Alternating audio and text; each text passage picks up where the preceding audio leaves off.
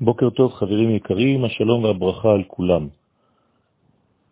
בשיעור האחרון הסברנו שהשמות הם אלה שירדו למצרים, ואלה שמות בני ישראל הבאים מצרימה. חז"ל בתורת הסוד מדגישים שהשמות ירדו למצרים, ולא רק אנשים, לא רק דמויות אנושיות, אלא במיוחד, כיוון שאנחנו עוסקים בתורה פנימית, היעד, השם, הגילוי. כלומר, שמי שנכנס למצב גלותי הוא בעצם היכולת לגלות את התוכן. כשאדם נמצא במצב כזה, הפנימיות שלו לא יכולה לחיות בחוץ. כלומר, האדם חי בצורה אחרת ממי שהוא באמת בפנים. יש פער בין הפנימיות שלו ובין מה שהוא חי דה פקטו בחוץ. המלך השולט על המצב הזה נקרא פרעו, מלשון הפרעה, מלשון פער. זה בדיוק הנפש העבדותית לכל מיני דברים שאינם קשורים לזהות האמיתית. עבדות לפרעו היא עבדות לאותו פער, לאותן הפרעות. כאילו שבמקום לעבוד את השם, האדם כל כך מחובר לכאבים שלו, לצרות שלו, שהוא בעצם משועבד להם. אלא שחייב להמשיך להחיותם, וכאן המצב מתדרדר. האדם מביא לאותם שעבודים קורבנות. אדם שמשועבד למצב כלשהו, צריך כל יום לגלות את המצב הזה בנפשו. זה סוד הקורבן שהוא מביא לאותו אל זר שנמצא בתוכו. לכן השמות ירדו למצרים, וכיוון שהפסוק מדבר בהווה, המצב הזה חלילה יכול לקרות כל רגע מחדש לכל אחד ואחד.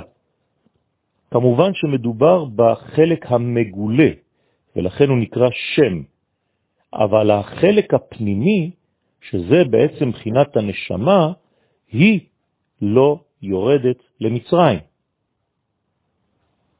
יש פער בין החיצוניות ובין הפנימיות. הפנימיות נשארת קשורה למקורה, והחיצוניות חיה בצורה זרה ביחס לאותה פנימיות. יש פער בין תוכו לבין מה שבחוץ, ברו. כמובן שאצל הקדוש ברוך הוא, חלילה וחס, אי אפשר לתאר מצב כזה. אצלו נאמר הוא ושמו אחד. במילים פשוטות, אין הבדל בין מהותו התברך ובין גילויו התברך בעולם. האצלנו המהות אינה מופיעה בשלמות. לכן השם אינו משקף את האני הפנימי שלנו. יש פער בין מי שאני ובין מה שאני חי בפועל. זו ההפרעה הגדולה והבסיסית בחיים. וכיוון שהמודל שלנו הוא הקדוש ברוך הוא, אנחנו צריכים להגיע למצב כזה שהפנימיות והחיצוניות דומות זו לזו. כמו אצל הקדוש ברוך הוא, הוא ושמו אחד. מלך המיצרים הללו, שקולה את הגילוי ולא מאפשר לפנימיות להתבטא בחיצוניות, הוא בעצם מלך ההפרעות. מי שחפץ להשתחרר מאותם מיצרים, מאותה מועקה, צריך להתאים מחדש את שמו למהותו. צריך לברר קודם כל מה הפנימיות שלנו, מי אנחנו.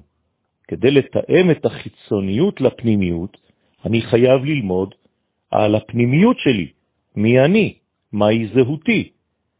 מבלי להכיר את הזהות הזאת, אי אפשר לחדש את הקשר איתה, ולכן גם ממילא לא ניתן לשחרר את הנפש הזאת כדי שתתבטא בחיים החיצוניים. אי אפשר להשתחרר מפרעו. אותה פנימיות, שהיא בעצם השורש האלוהי הדבוק כל הזמן לאלוהות, נקראת גם היא ברמז בשם אחר. אם ההפרעה היא סוד פרעו, הנשמה הפנימית היא סוד משה. וזה גם, דרך אגב, אותיות השם. כלומר, האפשרות לבטא את הפנימי כלפי חוץ, זה יסודו של משה רבנו. משה, כמו פרעו, להבדיל אלף הבדלות, אינם רק אנשים, דמויות תנכיות. הן באות לגלות לנו, אותן דמויות, מדרגות פנימיות שבנפש. פרעו הוא הקולה, הוא הגלותי, ומשה הוא הגואל, הגאולי.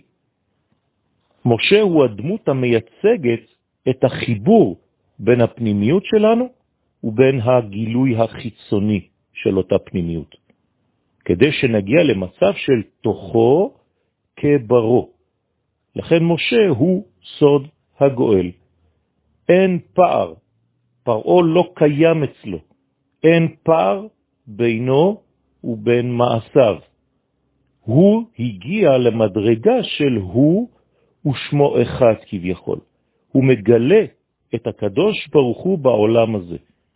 עליו נאמר, בכל ביתי נאמן הוא. כלומר שמשה הוא הביטוי